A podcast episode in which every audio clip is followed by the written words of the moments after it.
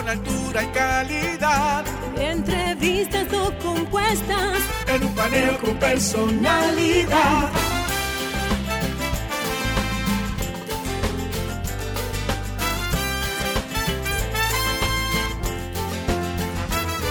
Un paneo con habilidad. Encuentro e interrogatorio. Un paneo con agilidad. Para lo importante y notorio. Un paneo Sin recreo. Un paneo sin abucheo. Un paneo En su apogeo. Paneo, paneo, paneo. Saludos República Dominicana, soy José Eliseo Almanzar, esto es Paneo Semanal. Dando las gracias a Dios, como siempre, en primer lugar, por permitirnos estar aquí con ustedes y a ustedes por concedernos el honor de escucharnos por esta Sol 106.5 FM, de vernos en YouTube, en nuestro canal Paneo Semanal y en el canal de Sol 106.5 y de seguir nuestras redes sociales, Instagram, Facebook y Twitter, Paneo Semanal. Saludando a mi querido compañero y hermano de Mil Batallas, Luis José Polanco. Muy buenos días, Eliseo, y muy buenos días a todos nuestros queridos y amables teleoyentes que nos dispensan el favor de su audiencia. Como todos los sábados, de 10 a 12 meridiano, en este su programa Paneo Semanal, haciendo un paneo por todas las informaciones internacionales y nacionales. Bueno, como, como, como siempre arrancamos en temas internacionales, eh, vamos a hablar de pelota, pues la pelota es dominicana. Bueno, es Vamos- local. que Pero todo el mundo está en, todo el mundo está en FIFA, todo el mundo está en el Mundial de Fútbol. Sí, pero todo el mundo ha estado en pelota alguna vez. En pelota, sí, Sí, desde que sí. nace. Nace Sí, pelota. Hacen pelota, exactamente. Así es. Entonces, entonces, es el, el deporte más universal de todo. De eh, todo. todo el mundo ha estado en pelota. Yo nunca he estado en fútbol, por ejemplo, pero he estado en pelota. Sí, bueno, y, y la- las eh, el panorama ha cambiado. Todos los modelos de inteligencia artificial Ujú. que daban como vencedor del Mundial de Fútbol a Brasil, porque habíamos visto hace unas semanas, Creo que es lógico que cambien después de perder. después que lo Sí. descalifican hay que cambiar. Claro, claro. Los modelos... Ahora viene, de- yo sabía. Sí, eh, eso se veía. Yo, siempre, yo siempre dije que eso era así. Entonces, eh, es interesante. En el, en el periódico El País hay una sección dedicada al Mundial. Y, y- y invito a todos nuestros oyentes a que la busquen, porque es, es un artículo que Una tragedia llama para España. Qatar 2022. Y dice, ¿quién va a ganar el Mundial de Qatar? Y hacen, hay un simulador con inteligencia artificial, con pronóstico actualizado de cada jugada, de cómo va cambiando los pronósticos de, de- de quién saldría vencedor de este apasionante deporte mundial, porque muchos países hay deportes y, y se van por un lado o por otro, pero el, el fútbol es el deporte más concurrido Deporte de rey. El deporte rey en el, mu- a nivel rey mundial. del mundo. Aquí los dominicanos creemos que es el, que es el Bueno, pero tú el sabes que la gente aquí cree, cree que esto es un planeta, no, no un pedazo de una isla. Así es, Sí. así es. Pues ese, digo, ya, ya hay, ya hay varios, varios clubes de fútbol que están cambiando esa idea. Y hay muchas No, aquí, aquí el, el fútbol, eh, las generaciones jóvenes, y lo digo por, por, por mis hijos, especialmente por, por mi hijo pequeño. José Enrique, eh, es un, o sea, eh, toda, toda su vida el deporte que, eh, que ha practicado es el fútbol, Es y el es por elección propia, porque nosotros no le hemos, Sí, sí. no le hemos impuesto eh, nada. Él, él- él- él nadaba, él hacía artes marciales, pero el, el deporte que él, ha, que él ha elegido de su preferencia para practicar es el fútbol y juega fútbol cuatro o cinco Sí, días sí, a la no, no, semana. apasionante. Los números del fútbol, los jugadores del fútbol son figuras que se siguen y son impresionantes Y- la capacidad física. Y lo digo por, por, mis, por mis sobrinos, por los, por los niños Sí, de la- familia, todos juegan fútbol. Esta Eh, nueva generación de jóvenes y de niños va a estar orientada más al fútbol que al béisbol. además que, que el fútbol es más inclusivo porque la- las, las niñas, las chicas juegan. También, también tiene. Entonces también eh, es algo que, que- que da eh, ventaja. También el, el espacio, el, el, fu- el fútbol sala, como ya eh, tenemos un problema de, de- de espacio en la ciudad de Santo Domingo, Sí. el, el fútbol sala también está Sí, sí, ganando. que, es, un- que es el mismo fútbol, pero en un espacio más Eh, reducido. miniatura, exactamente. Entonces, eh, eh, ya aquí la clase media y alta, lo que juegan es fútbol. La- se, se- se sigue jugando mucho béisbol, mucho baloncesto, pero, pero en, un- en pocos años yo entiendo que el fútbol va, va a desplazar a, a los, a los completamente otros de deportes. acuerdo. A la, Completamente. a la velocidad que va. Bueno, y, la- y, y lo que decía del, del- de este simulador, de, este, de esta página de- del país, del periódico El País, está dando a Argentina con un 69% de llegar a la final y un 37% de que gana el Mundial.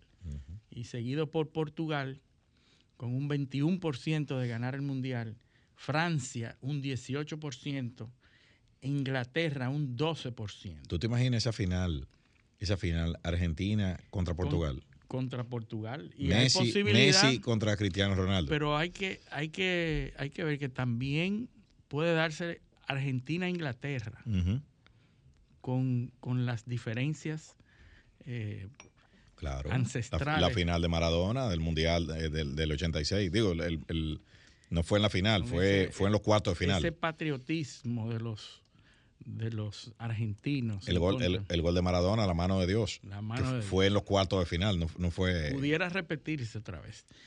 Pero bueno, no, el de Maradona no. el de Maradona obviamente Maradona no, no, pero.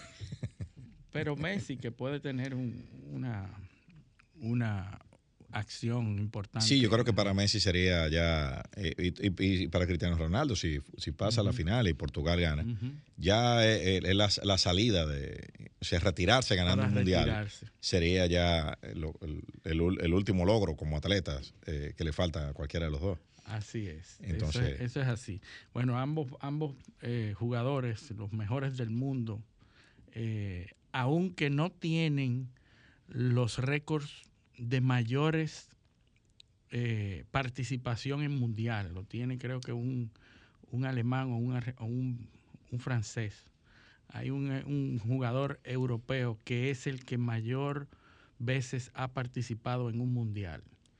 Eh, están esos, esos récords, creo que por cuatro, por cuatro mundiales le llevan. Pero se cayeron, se cayeron muchas vigas ahora. Se Sí, cayó la, la, ayer. la, la Mannschaft, la, la selección alemana Selección. descalificada, la roja española también, Española. fuera. Brasil, Brasil, eh, eh, se fue, ayer se fue la naranja mecánica, la naranja mecánica, Sí. Países Bajos. eh, Países Bajos, o sea que se han Sí, ido, sí. se han ido, han tumbado eh, grandes. Bueno, este mundial va a ser historia. Vamos a ver y otros, cómo termina. y otros que lo, lo- lo que tumban siempre, a México, A eh, México. siempre lo matan, lo matan temprano. eh, que van, van con mucho brío, pero siempre Sí, se y- quedan en la y gatera. nunca dejan de, de- de- de tener un tema. Ahí había un tema con Messi que, que Sí, una- que normalmente novela, son- las novelas son las mexicanas. novelas mexicanas, los culebrones, eh, que le entregaron una, una camiseta a Messi. Parece que en el en ya en, en los camerinos, en, en los, en los baños, pues hay un video donde él la pone en el piso y en un movimiento parece patearla con la con la con la pie, con los pies. Parece patear la camiseta de México y eso ocasionó Se indignaron los mexicanos. indignados a punto de que uno de los más grandes boxeadores mexicanos, El Canelo, que. Canelo Álvarez. Sí, donde me, donde me encuentre a Maradona le entro. sí. A Messi. A Messi, perdón. Sí. A Messi. Para hablar con Maradona hay que jugar Ouija.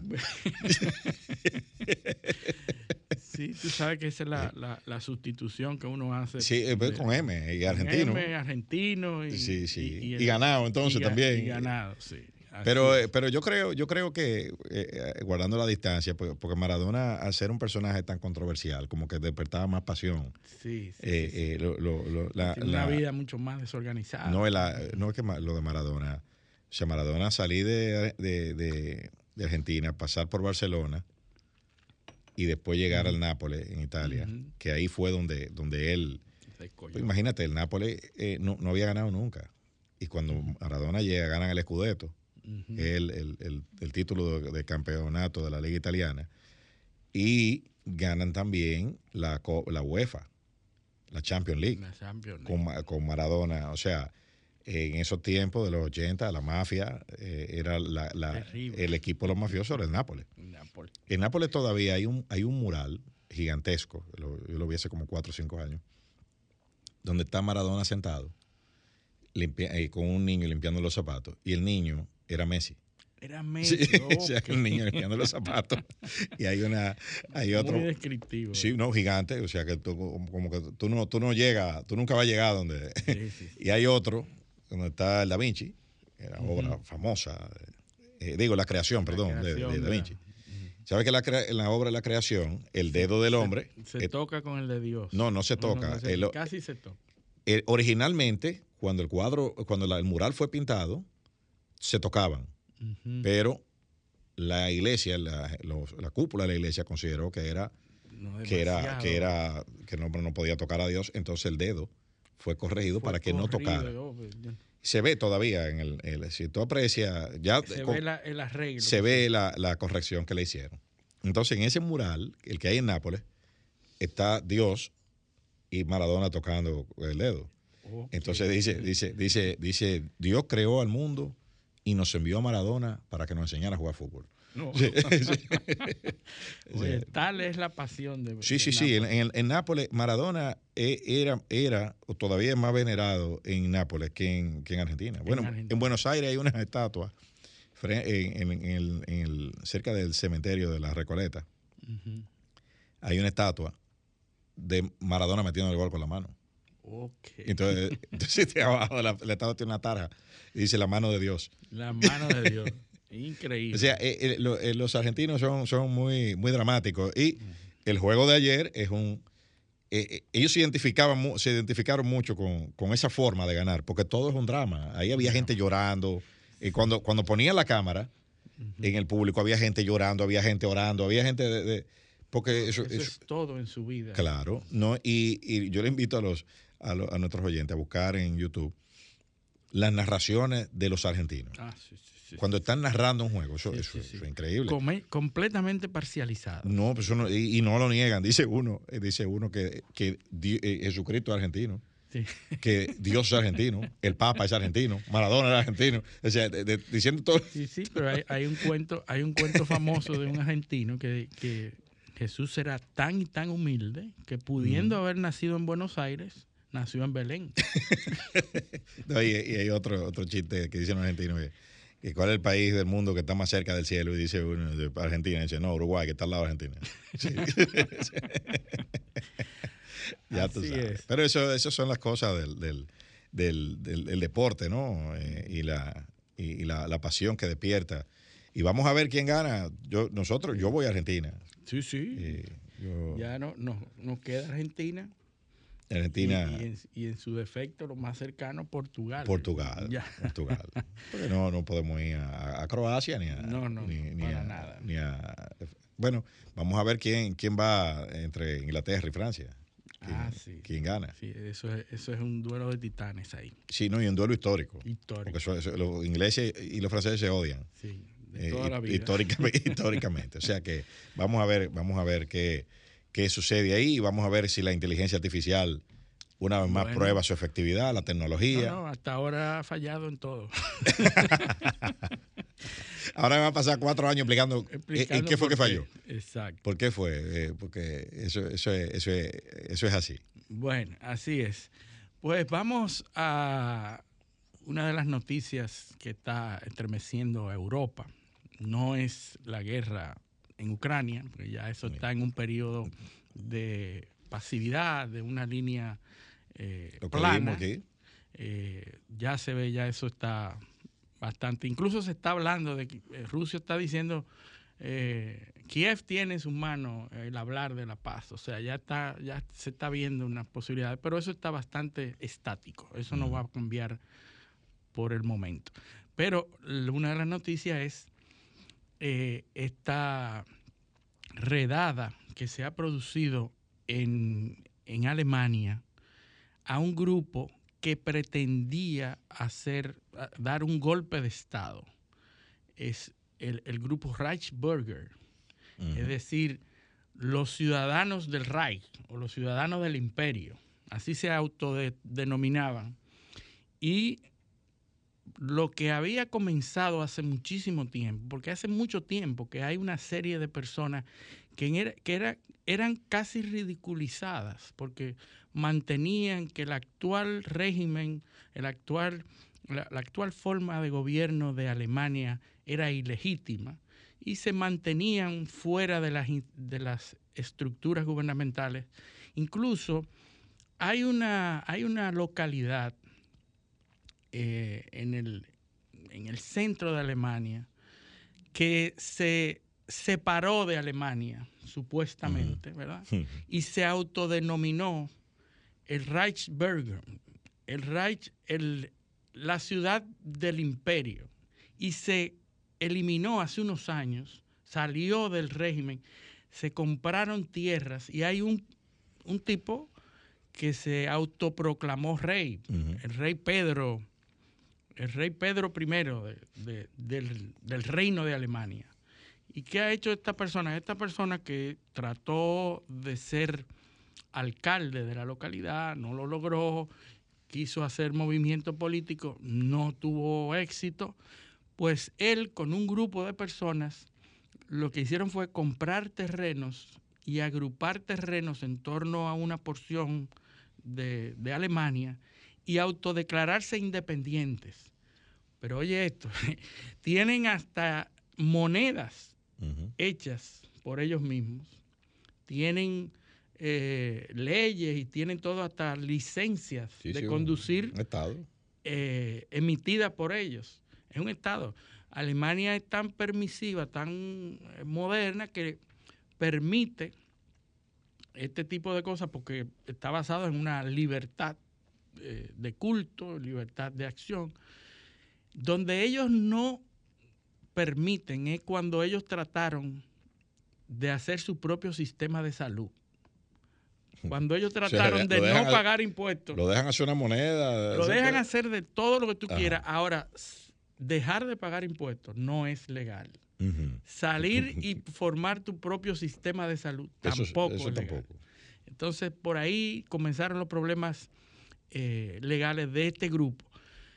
Cuando hablo de este grupo no estoy hablando del mismo que fue allanado hace unos días en Alemania, pero es la misma lógica que ha estado imperando en un grupo considerable de ciudadanos que se oponen a los regímenes establecidos, al régimen establecido en Alemania, bajo el alegato de que los sistemas eh, no son legítimos, que hacen, incluso hay ideas que se han, eh, que se han solidificado en Alemania de que ese régimen está manejado por personas diabólicas y, satanistas y, pedófilos y, y, hay toda una serie de teorías de la conspiración que mueve a una gran parte de la población en países como Alemania.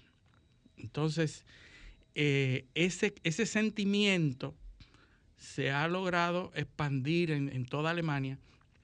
Entonces hace cinco días que un grupo con ideas muy parecidas es eh, allanado, es perseguido, y entonces comenzamos a conocer todas las cosas que ese grupo estaba planeando hacer. Dentro de ellas, un golpe de Estado una ocupación del Senado de Alemania. Fíjate las similitudes. Sí.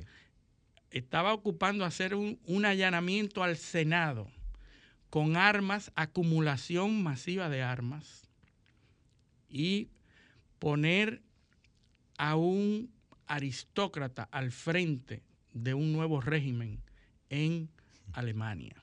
Entonces, eh, vemos cómo esas ideas que todo el mundo pensaba, ah, eso son tonterías y payasadas, de la misma manera que lo hacían con Donald Trump cuando estaba en, su momento. Eso, es fíjense las similitudes de ambas. Eso es sumamente preocupante. Y te voy a, voy a, dar mis visiones sobre, sobre eso. Porque, primero, ¿dónde se da? Eso. Muchas veces hemos hablado de la, de la eh, degradación cultural de los Estados Unidos. De que, bueno, que eh, no es la sociedad más instruida. eh, no es-. Bien.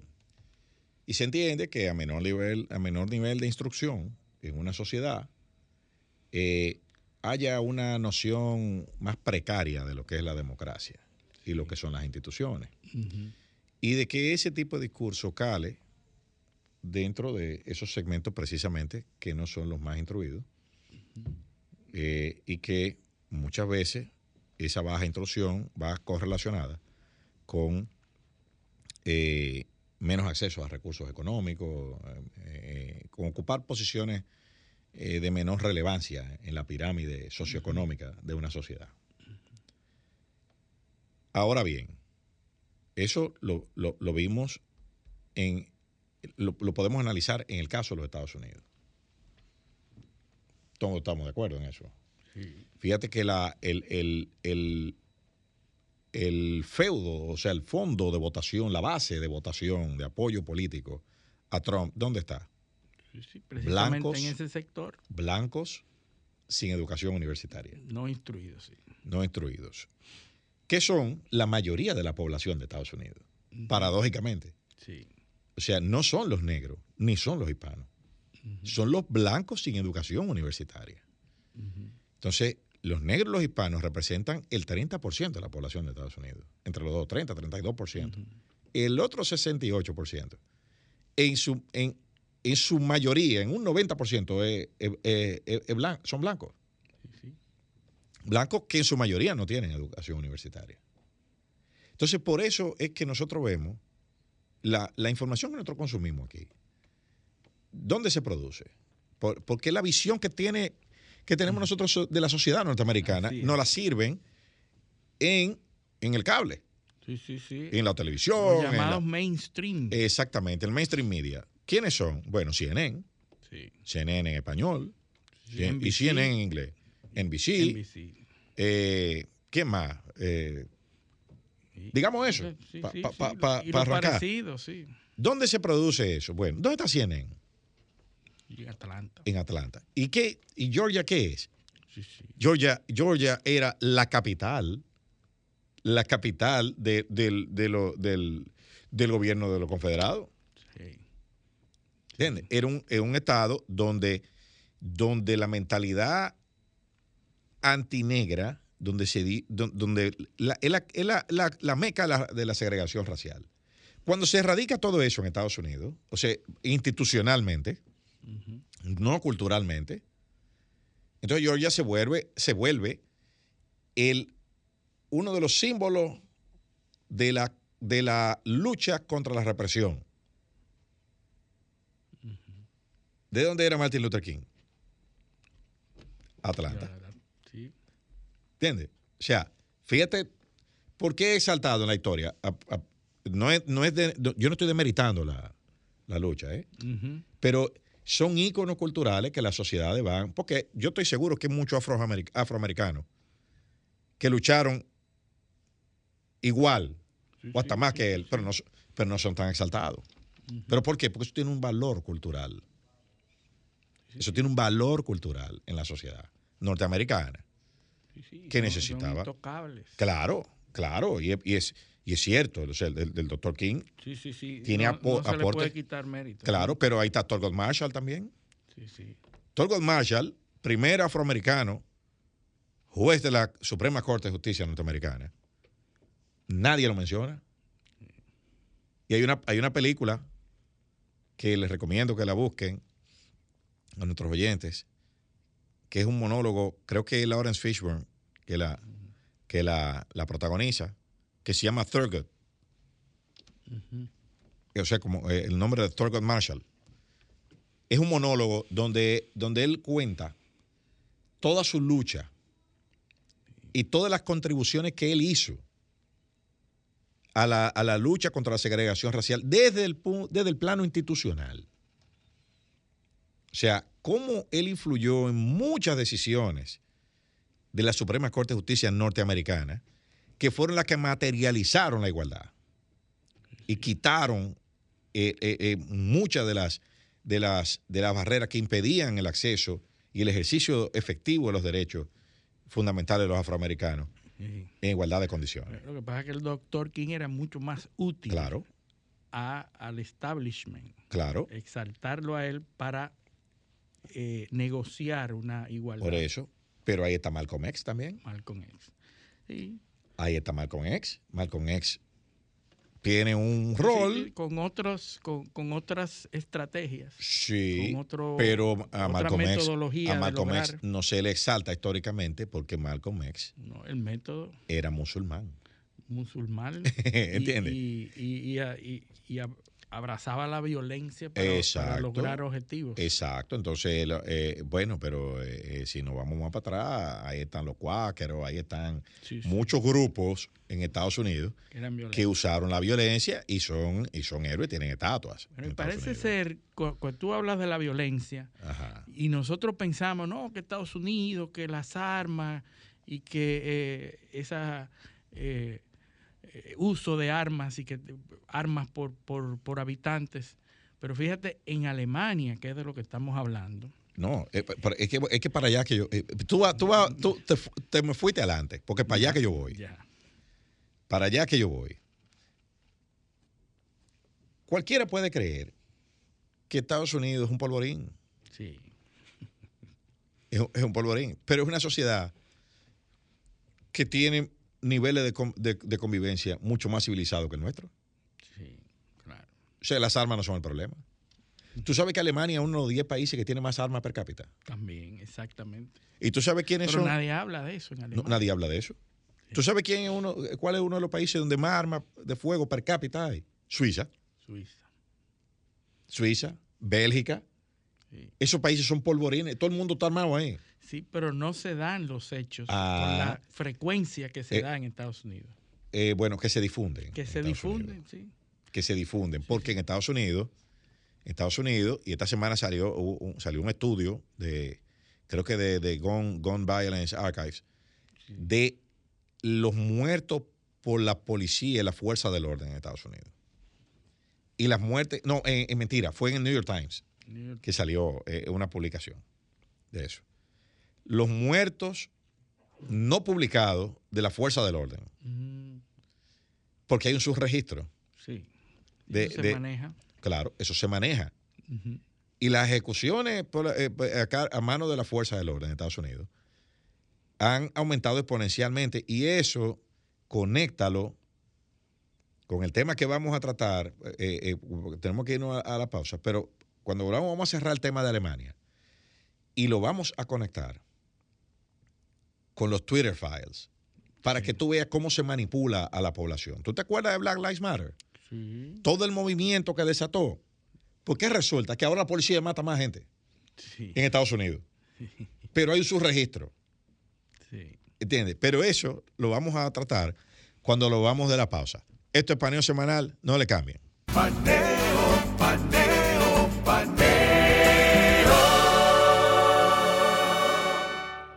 Continuamos con paneo semanal en esta Sol 106.5 FM. También en YouTube, en nuestro canal Paneo Semanal. Y en el canal de Sol 106.5 FM. Síganos también en nuestras redes sociales. Instagram, Facebook y Twitter. Paneo Semanal. Entonces, Luis. Estamos desarrollando Estados Unidos. sí. Vimos que pasó eso en Estados Unidos, el mundo horrorizado, porque se, ma- se- se- bueno, se materializó el intento. Ahora, vámonos a la, a la otra cara de la moneda, que es Alemania. Dice, ¿cómo, ¿cómo es posible? Sí, una sorpresa para todo el mundo. ¿Cómo? Que hay Pero- disidentes, que hay eh, derechistas, ultraderechistas, que están planeando derrocar un sistema establecido en Alemania cuando es uno de los pa- países más desarrollados Claro. en todos los sentidos. Claro. Sin embargo, un grupo que conspira contra el, el establishment alemán y el gobierno alemán y se incautan miles de armas que estaban siendo acumuladas para dar un golpe de Estado. Se, se revela que las autoridades y la Fiscalía General eh, habían estado persiguiendo a este grupo y ante, uno, ante un movimiento, entonces sacan y desatan todos los allanamientos a todas las casas. Y ahí es que comienzan a descubrir la participación de muchísimas figuras importantes de Alemania, un chef, un político, un ex militar de alto rango, muchísimas personalidades importantes que no son locos viejos, o sea, que no son personas que tú puedes decir, wow, y esto. Eh, eh, eh, son personas que uno no pensaría que están pensando en eso, que están dispuestos a eso. Y entonces, con la idea de, elevar a un príncipe del, eso, un príncipe que es Heinrich 13, eh, ¿verdad? Décimo tercero. Heinrich décimo tercero, que viene de una familia tradicionalmente aristócrata, de un descendiente del, príncipe de Reus, que era una legión, que era una, un, un principado que es asumida por el imperio alemán, se asume eh, en la Primera Guerra Mundial, y entonces se, desde 1918 deja de ser un principado para ser absorbido por el, por el imperio alemán, pero de tradición aristócrata, de, tradición real. Y entonces este, este, señor que es descendiente, imagínense, todos se llaman Heinrich, y este es el 13, el decimotercero. Enrique Enrique. Enrique, pero tienen esa tradición en Reus, en esa ciudad, en, esa, en esa zona de Alemania, de que todos los varones descendientes se llaman Heinrich. Entonces hay Heinrich 18, 19, pero son de tradición eh, aristócrata real, ¿verdad? Y entonces ese grupo complota para llevarlo a él a, ser líder de un nuevo régimen en Alemania. Entonces, los alemanes y todo el mundo está eh, eh, marcando a ese grupo como ultraderecha, grupos ultraderecha que se rigen por teorías de conspiración y los asemeja al famoso grupo norteamericano QAnon. El QAnon que nace en Estados Unidos, que se dice que es el grupo que apoyó a Trump eh, después de las elecciones y durante las elecciones para llevarlo y para luchar por Trump, y que es el grupo mediante el cual se dirigieron las acciones para ocupar el Senado norteamericano. El grupo QAnon, que es Anónimos el Q. Y eso viene, me, recuerdo porque en algún momento me llamó mucho la atención de dónde sale ese QAnon. Es un canal 4chan. El 4chan es un canal donde se hacen y se vierten ideas de manera anónima. Nació para hablar de anime, para hablar de cosas que nadie quiere decir quién es el que está diciéndolo. Y eso de anime y de, y de temas eh, sin ninguna importancia, se convierte en la cuna de personas que ponen ideas subversivas. Entonces, había un personaje que se llamaba Q. Él se identificaba como Q, como Q. Porque Q es la clasificación de top secret que se le da al Departamento de Energía en Estados Unidos. Cuando tú tienes una, un Q clearance, una, un nivel Q, quiere decir que tú estás al tanto de todos los documentos secretos del Departamento de Energía. Y tú sabes lo que hace el Departamento de Energía, y que maneja la, parte nuclear, las bombas nucleares, y el armamento nuclear lo maneja eh, el Departamento de Energía. Y entonces el Q es el símbolo de un nivel que tiene acceso a todo. Entonces el tipo que navegaba y, escribía por el 4chan se autoproclamaba como Q. Y como era anónimo, era Q Anonymous. Entonces, QAnon es el nombre que de, de la línea de, de personas que comenzaron a creer en todas las teorías de conspiración que se dieron, entre ellas el famoso Pizzagate. Eh, era tan interesante eso que el QAnon decía que entre Podesta, Hillary Clinton, Epstein y todos tenían unos, unas claves y que cuando querían hablar de pederastia hablaban de pizza. Mm. Y que la Pizzagate no era más que un cover front de un sitio donde se hacían acciones de pederastria. O sea, una cantidad de conspiraciones, de ideas conspiratorias que se daban ahí. Pero dentro de esas ideas conspiratorias, ahí también se hablaba de acciones políticas, ¿verdad? Y entonces fue ganando cada vez más y más adeptos ese QAnon que dentro de la turba que intentó ocupar el Congreso de los Estados Unidos estaban identificados con la Q y era un, elemento que se hizo muy famoso en ese grupo. Pues dentro de los países donde se da este seguimiento a ideas parecidas está Alemania y Japón. Y esto, Alemania y Japón hay un grupo importante de seguidores de QAnon en sus, en sus versiones locales. En Japón se llama QAnon, eh, J. Anon, J. Anon. y, se dan ideas que pretenden darle la preponderancia que tuvo el imperio japonés en su momento. En Alemania, las ideas eh, de recuperar o restablecer el imperio alemán, el Reich. Y en Estados Unidos, volver a poner a Donald Trump o a alguien que pelee en contra del deep state, del Estado profundo, que es el que está supuestamente manejándolo todo en Estados Unidos. Entonces, tú te das cuenta de todas esas ideas que también tienen eco en Alemania para lo mismo, y te das cuenta cuál es el, el denominador común.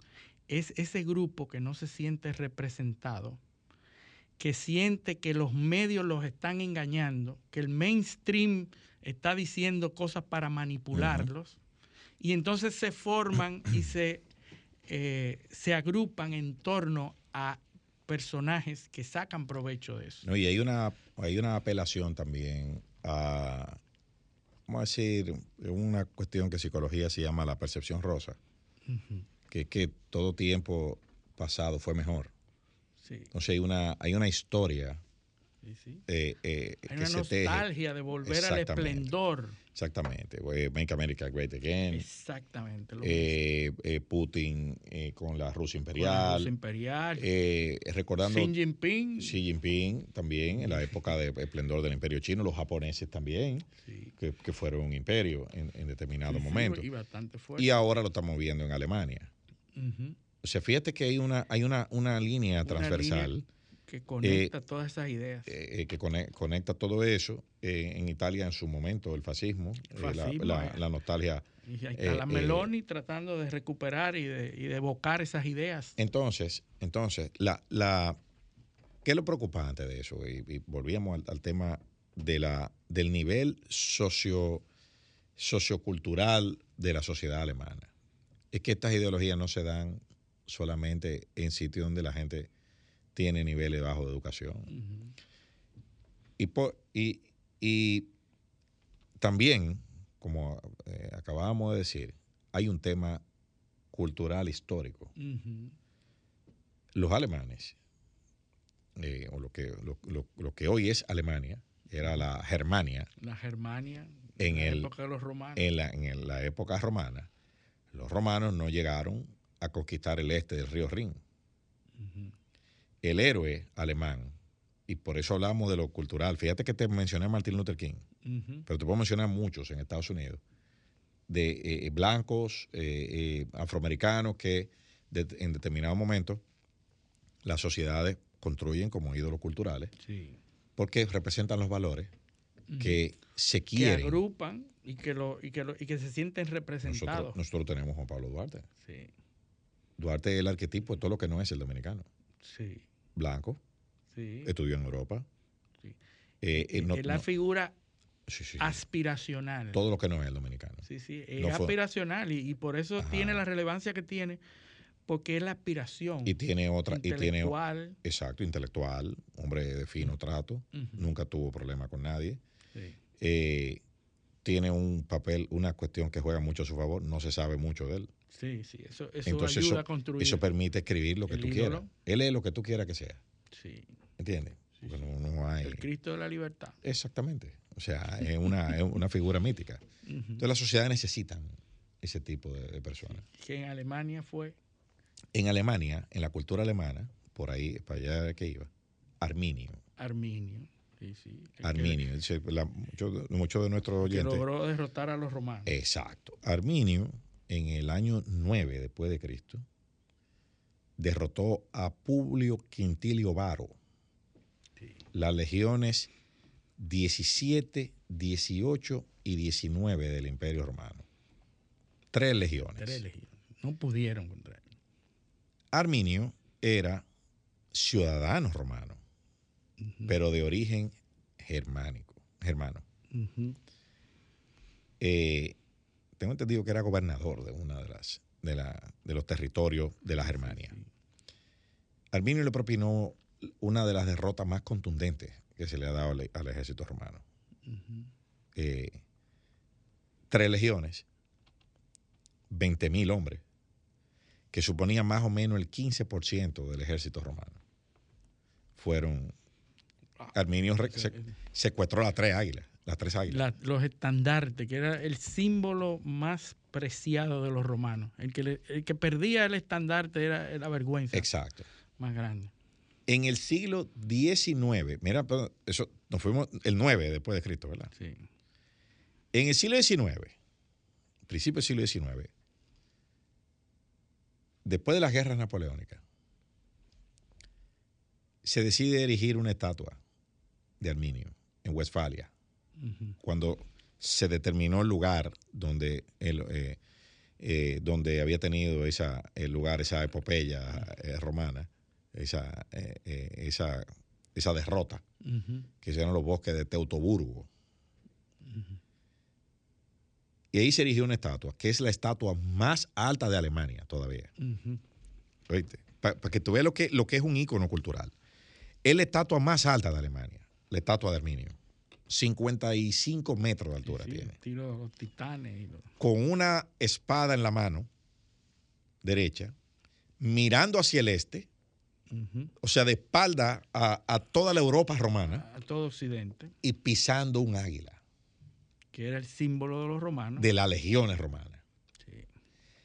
Arminio es el ícono cultural de los alemanes. de la grandeza alemana. De espaldas al resto de Europa. Nosotros rechazamos toda esa, toda esa vaina romana. Sí, No. Nosotros le ganamos y lo pisamos aquí. sí. Aquí no. Y, y esos son los pensamientos que calan dentro Claro, de la población. claro. La estatua de Arminio es un centro de peregrinación en Alemania. Sí. donde todos los niños prácticamente en edad escolar van una vez en una excursión a ver eso. Los militares en entrenamiento van a ver la estatua de Arminio también. ¿Entiendes? Porque esa es la identidad cultural conectada ahí. Nosotros no lo entendemos eso, porque nosotros, Occidente, vive en la etapa de romanización. Por eso en derecho, muchos abogados que probablemente no saben esto, son dos familias, las romanos, la romana y la las hermanas, sí. Los romanos no pudieron absorberlos totalmente a, lo- los, a los Los hermanos. hermanos, sí.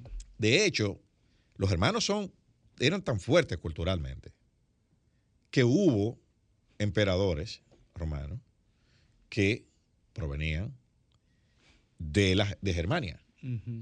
Entre ellos, uno de los más famosos, Calígula. Calígula. Calígula era ascendencia. germánico, Germánico, sí. su papá. Calígula se crió en la Germania, que era un apodo, Calígula. la caligae, la, la, la, la sandalia. La sandalia, sí. Entonces, una sandalia pequeña, una era una calígula, Una calígula, una chiquita. una, una sandalita. Y así, ese era su apodo. Sí, sí. Y se crió en todos los campamentos de la Germania. Entonces, entonces lo que yo eh, quiero, quiero eh, eso es que, ah, que eso, que eso no, pues sí, eso sí es, Sí. porque toda la historia alemana ha estado marcada por ese sentimiento imperial desconectado del resto de. Europa.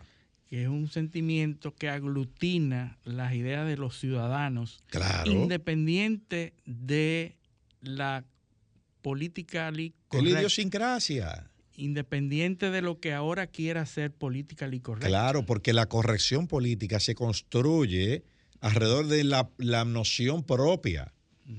¿Entiendes? O sea, los alemanes, por ejemplo, hace dos años, en el año 2020, con el tema de la pandemia, hubo una sentencia del Tribunal Constitucional Alemán muy polémica sobre una compra de bonos, Sí. de un tema de endeudamiento. Que se interpretó como un desacato a la línea de la Unión Europea. Se, se declaró no conforme con la Constitución una recompra de bonos de la Unión Europea. O sea, que, que no, No, no, ese dinero no es para eso. no, y que no, que nosotros no tenemos que entrar en eso. Sí. Y fíjate que la Unión Europea, Sí, porque Alemania ha sido muy paternalista con la. con Alemania controla Europea. la Unión Europea. Sí. O sea, el control económico de la Unión Europea eh, lo tienen los alemanes. O sea, la máquina de imprimir euros en Alemania que está.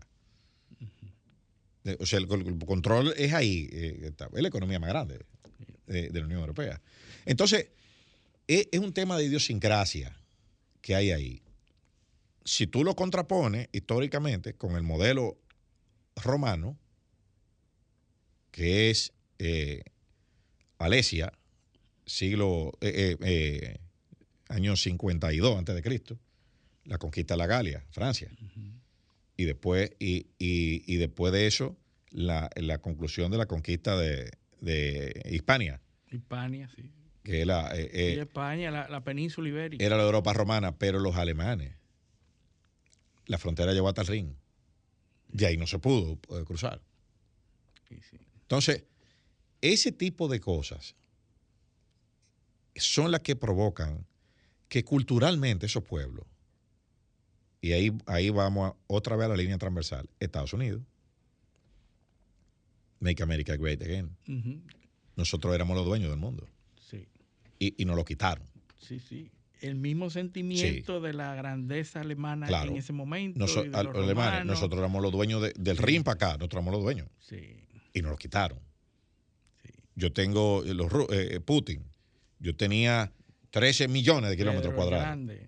Y, y- y me lo desbarataron. Y la OTAN viene a desbaratarme mi cosa aquí. Sí, sí. Se está evocando todo ese pasado. Japón, eh, yo era dueño de todo el Pacífico am- y me lo quitaron. sí. ¿Entiendes? Es la misma Es, idiosincrasia. es la misma historia. Y tú verás, tú verás, ojalá que no, pero puede ser que tú ves eso mismo con los franceses, eso mismo con los ingleses. con los Es españoles. bueno, quizá con los españoles. Tenían un, un imperio. Pero, pero fíjate que el imperio español duró, duró poco. Duró poco, sí. Su, la grandeza, eh, eh, su, su mayor esplendor duró. Du- duró, duró poco. Yo- O sea, estoy hablando de el imperio inglés, por ejemplo, fue hasta el siglo XX. Los franceses perdieron Argelia, por ejemplo, que fue uno de los últimos eh, bastiones, eh, en los años 60. O sea, Sí. prácticamente. Eh, donde puede pasar eso es el imperio musulmán. eh, con Arabia, con, Bueno, con bueno. Turquía. A mí no me parece. A mí me parece que donde puede pasar el- con los persas. con los persas. Sí. Sí. eh, eh, no, no, porque los- eh, en, en lo, que, lo que son los árabes y, lo- y los turcos. Los turcos, que fue Bien. bastante grande, los otomanos. Entonces, eh, otomanos y, lo- y lo- Sí. y- los persas, que son los iraníes. Entonces, la historia, otra- una vez más, se, se- se prueba, se comprueba que la historia no se puede ver en, en- en una, en una cadena aislada de hechos, sino que, Hay que determina, conectar, hay que conectar los factores. exacto, determina la idiosincrasia de los pueblos. Sí. Sí, aunque la idea se, se abandone o se pretenda eh, invisibilizar en el corazón de los pueblos sigue latiendo y por eso es fácil conquistar ese sentimiento evocando Claro. las otroras grandezas Claro. de esos pueblos. Cuando tú tienes un grupo, tú evocas eso y, y puedes conquistar muchísima gente Sí. queriendo volver a esos momentos, como ha pasado en Estados Unidos, como está pasando en Alemania, que a lo que se está eh, apelando es a volver a la grandeza, de, a- volver en- al momento donde esos pueblos eran grandes. Y se apela a muchísimas ideas que eh, germinan en la población. No, y, y sobre todo, sobre todo, se editan Sí, sí. las ideas porque la A gente no sabe. Sí, sí, no, no. Y la gente cree que, ah, bueno, estos tipos en Alemania, ah, pues son unos locos. O sea, el- la gente cree que eso sale de la nada. No, no. Y que, Eso y se que, construye. y que son tregatos también. Sí, no, porque lo, muchos. lo, son- lo- lo- lo minimizan. sí, sí, Ah, sí, no, pero más fueron 29. mainstream- Porque los medios de comunicación hacen una labor invisibilizando esos Eh, sentimientos. exacto, exactamente. Y, y- y en ese tema de, de invisibilización, que era, fue la idea con la que cerramos el segmento anterior y con la que vamos a cerrar este para, para entrar en, en la- en- en- en- en- en el otro territorio, otro tema importante. Ese tema de invisibilización, de edición de la realidad, nosotros hemos llegado, la humanidad ha llegado a un, a un nivel donde ya se edita todo. Sí, sí. Ya no hay nada. Y, y- y es de acuerdo a, mi- eh, o sea, mis deseos son derechos. sí, sí. O sea, Y no hay nada sólido. No, claro que no. La historia es, bueno, la, la morena de los pancakes Sí. es ofensiva. ya. Hay que, que quitar la morena de los pancakes. Sí, lo, lo, Sí. eh, tú, ves- tú tienes toda la vida comiendo pancakes con eso. Y nadie le, Y nadie le importaba eso. Ahora nada. sí. eh, una- o sea, tú, tú- tú has tenido. Muchos muchos de nuestros nuestros oyentes han tenido jipeta Cherokee. Sí, Y se sintió sí. mal alguien subiéndose una jipeta Cherokee. No, nunca son muy buenas jipetas. Sí, Pero, pero ahora no puede llamar Cherokee.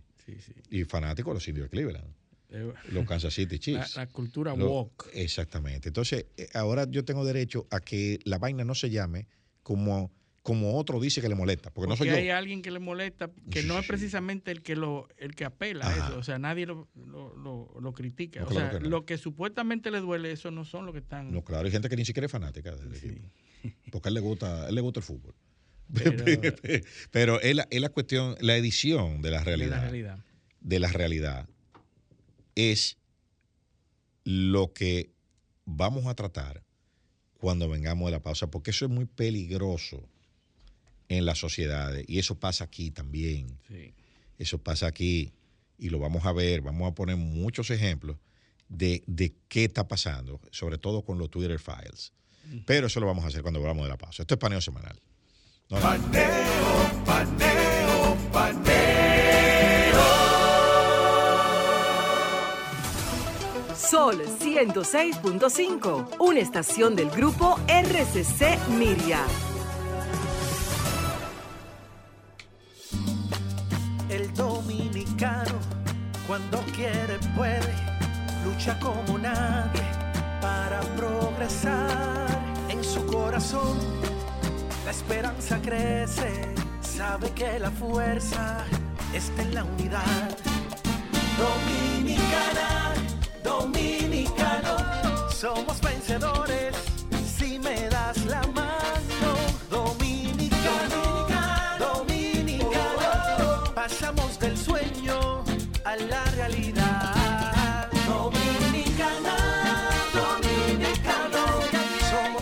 vida es como una carrera, una sola, en la que cada día damos la milla extra y seguimos transformándonos, porque lo más importante no está en lo que hicimos, sino todo lo que hacemos para ser invencibles. Ban Reservas, el banco de todos los dominicanos. Tempranito cuando me levanto, que el sol me alumbre en la mañana, me tomo mi café del campo. Un cristal de Cristal de caña es natural, de caña al 100%. La prefieren en la ciudad y en el campo también. Azúcar cristal de caña, naturalmente dominicana, disponible en supermercados y colmados en todo el Sol país. 106.5. La más interactiva. Paneo, paneo, paneo. Continuamos en paneo semanal por esta Sol 106.5 FM. Seguimos en YouTube también, en nuestro canal Paneo Semanal y en el canal de Sol 106.5 FM. Y en nuestras redes sociales, Instagram, Facebook, Twitter, Paneo Semanal. Entonces, entonces, vamos ahora a la parte de la edición del entorno. Hay que comenzar por, por el concepto. Vamos a, par- a- partir de, de ideas conceptuales. Exacto. Eh, Vamos ¿qué- a ver. ¿Qué es la verdad? Vámonos, pa- pero vamos, a- antes de eso, hay que aterrizar un poco a los oyentes. Cuando usted que nos está viendo o oyendo, nosotros aquí hablamos, ¿qué, qué hacemos? ¿Qué es hablar? O expresarse, por escrito también puede ser, o por señal, por señas. Sí, comunicarse. Lenguaje. El lenguaje es una traducción de un concepto que está en el cerebro y expresado para comunicarse. ¿Por qué, por qué esto que yo tengo aquí es un micrófono? Porque todos nos hemos puesto de acuerdo en un concepto de micrófono. Sí. El aparato. Ahora, ¿qué es un micrófono? Bueno, nos pusimos de acuerdo sí, sí, para un definir lo que es un micrófono, un, concepto. Consenso, consenso también. Por lo tanto, entonces el lenguaje es variable. Responde a lo que se ponga de acuerdo el conglomerado para conceptualizarlo. Míralo, mira, eh, mira por, lo- por dónde, por por dónde que te estoy llevando. O, Sí, o- sí. o quiero, o cuál es la idea. En esa, en esa negociación, vamos a decir, colectiva, que se lleva, que se lleva eh, eh, a cabo entre, entre los conglomerados sociales, están las definiciones de las cosas. Y hay muchas formas de definir, de definir, eh, de definir una cosa. Una es por sus componentes, otra por sus características, otra es por el propósito. Eh, ¿Qué es una mesa? Una silla. Bueno, un instrumento que sirve para sentarse. Sí, es una, eso tú lo estás definiendo. ¿Por qué? Por la utilidad. sí. Es un elemento, tiene cuatro patas, un espaldario, eso es por sus elementos. Ujú. Todo esto, fíjate que estamos definiendo sillas los dos. Sí. ¿Tú ves? Eh, entonces, entonces, esas aproximaciones que tú haces, o que hace todo el mundo, hacemos todos, sobre determinadas cosas, Se construye. se construye, es lo que, es lo que construye la idiosincrasia de la sociedad. Entonces nosotros luchamos, ¿por qué? ¿Qué es lo que nosotros queremos que nos digan? La verdad. Sí, Hay que decir la verdad. sí. Bueno, entonces, en esa trampa conceptual del lenguaje, que el, el lenguaje no es más que una... El lenguaje es una limitación del infinito, Sí, sí. Reducirla a, a, a- a uno o, a uno o, varios, o varias acepciones sobre una cosa o una situación. Hacia algo tangible. Claro, porque si no, si no hubiese una conceptualización, cualquier cosa pudiese ser un micrófono. Sí. Los griegos en algún momento dilucidaron o, debatieron acerca de qué era primero el concepto o el objeto. Exactamente. O el concepto salió primero y se conceptualizó. No, y la filosofía del Wittgenstein. De vista. Así es. Entonces, ¿qué un teléfono? Bueno, eh, es que el teléfono tiene que ser eso, porque si no puede ser cualquier cosa. Sí. Este- eh, hay que, eh, Se eh, limitó. exacto, el lenguaje. Entonces, el lenguaje es una camisa de fuerza para limitar.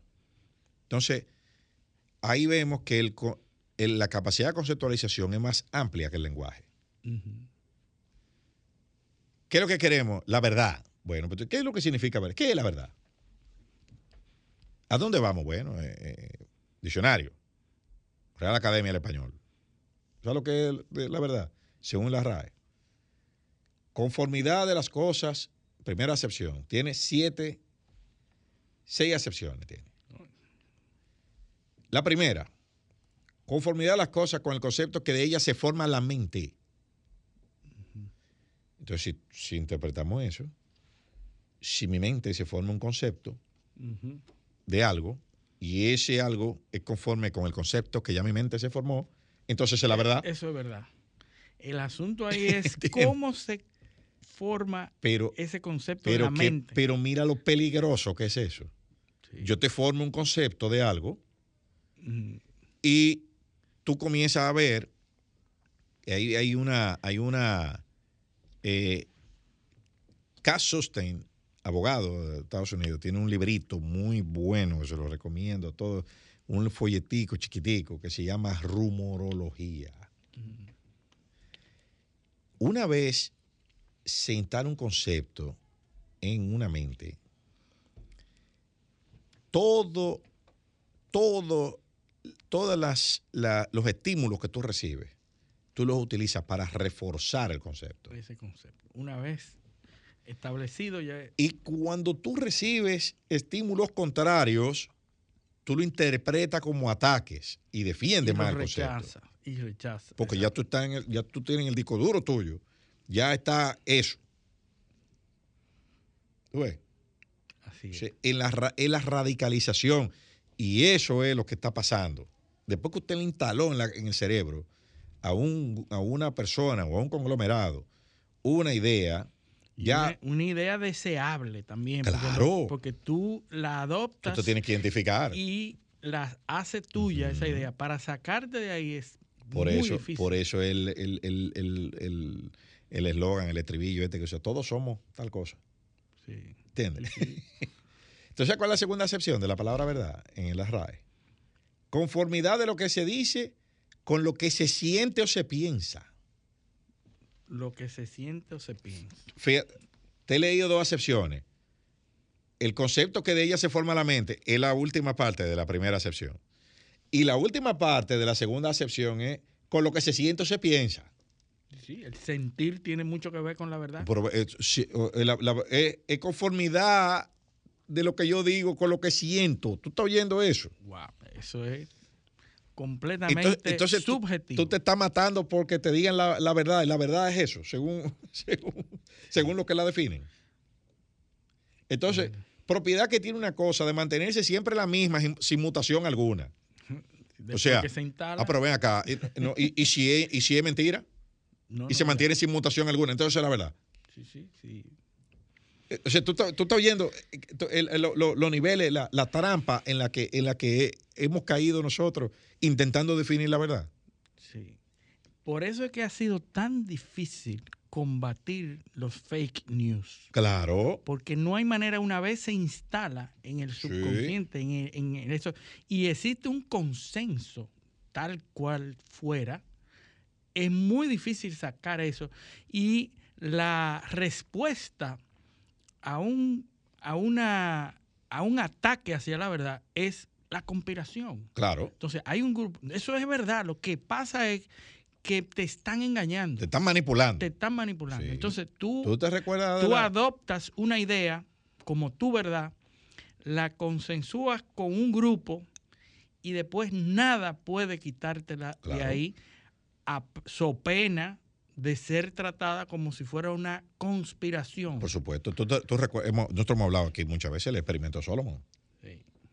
El experimento Solomon. Cómo la gente, eh, eh, cinco, cinco palitos, tres, tres, tres y dos. Todo el mundo solo dice, no, son diferentes, son diferentes, son diferentes. Y cuando lo meten en un grupo, donde infiltran a, a- a varias personas con un lenguaje eh, fuerte, a decir que son todos iguales, un gran porcentaje de los que dijo que eran diferentes cambia de opinión. Sí, sí, sí, la presión. Y cuando le preguntan, ¿por qué tú cambiaste de opinión? No, porque todo el mundo estaba diciendo que. Peer pressure. Ajá, eso es el experimento Solomon. Sí.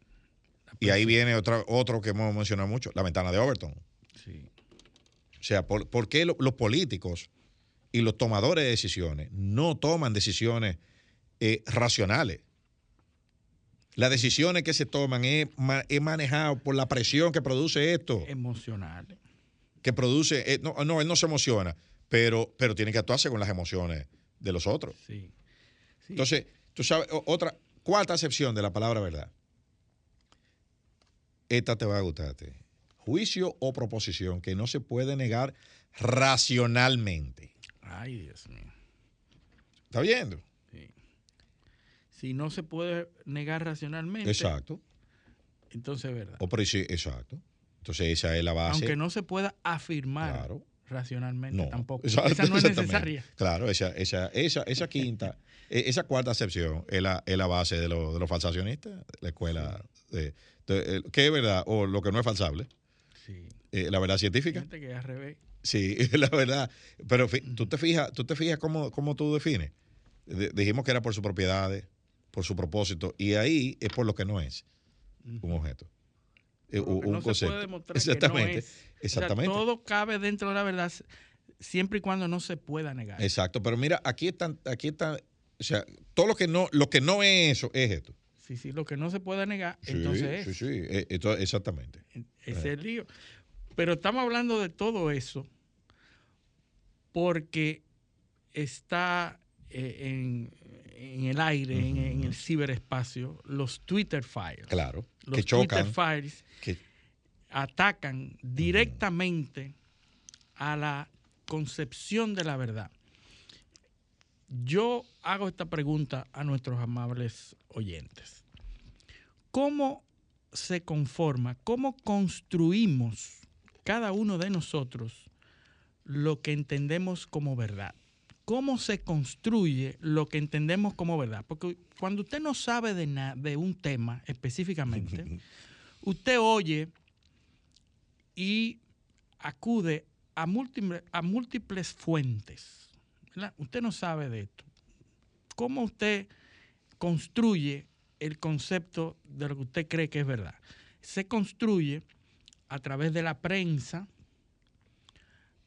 a través de los medios eh, eh, televisivos, la radio, el internet y las personas que les rodean.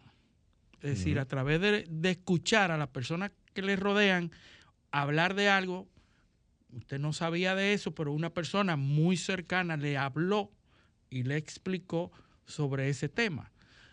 O usted vio, entró a internet, hizo un search en Google y buscó información sobre ese tema. Exacto, lo mandaron a un grupo. Lo mandan a un grupo de WhatsApp, va a un grupo de Facebook, usted tiene una cuenta de Twitter y ve lo que se está diciendo en Twitter y eh, basado en esas fuentes usted conforma ¿Tú recuerdas cuando- la idea de lo que usted cree que es verdad. Tú recuerdas que eh, eh, analizamos aquí hace, hace como tres semanas el cómo, cómo cambió la realidad sociopolítica a partir del botón compartir. Sí, sí. ¿Tú recuerdas Sí, eso? sí, Que, fue, que fue en el 2009 que se eh, creó esa Se función. creó, así es. No, El- no, cambió todo y la relación entre las personas, la relación social entre las personas cambió. Porque ¿qué es lo que, qué- cuál es, cuál, ¿qué es lo que se ha obviado? Mira, a medida que la percepción, ya vimos lo que, la búsqueda de la verdad y, ese, e- esa, y esa construcción o de construcción, porque po- aplican los dos términos, de la verdad, ¿qué es lo que, qué es lo que ha, ha ido eh, en relación de proporción inversa? Se ha ido desapareciendo. Lo que no se puede manipular. ¿Y qué es eso? La realidad. ¿Qué otro concepto? ¿Qué otro concepto? ¿Y qué es realidad? Existencia real y efectiva de algo. Bueno, Es, es un concepto cerrado, cerrado, ahí no puede entrar nadie. claro. Porque fíjate que la realidad no está sujeta a juicio de valor. No. Eh, ¿Existe o no existe? Punto. El concepto de tu realidad eh, y la No, realidad no. de otro es, No, es- es que no, es que, impreciso. es que no, es que no, No- hay no dos, es que no hay dos realidades. No. Dos verdades sí. Sí, sí. Dos Es- realidades no. Esa, ese, es- ese acto de posesión de la realidad es el intento de categorizar a la realidad como la verdad.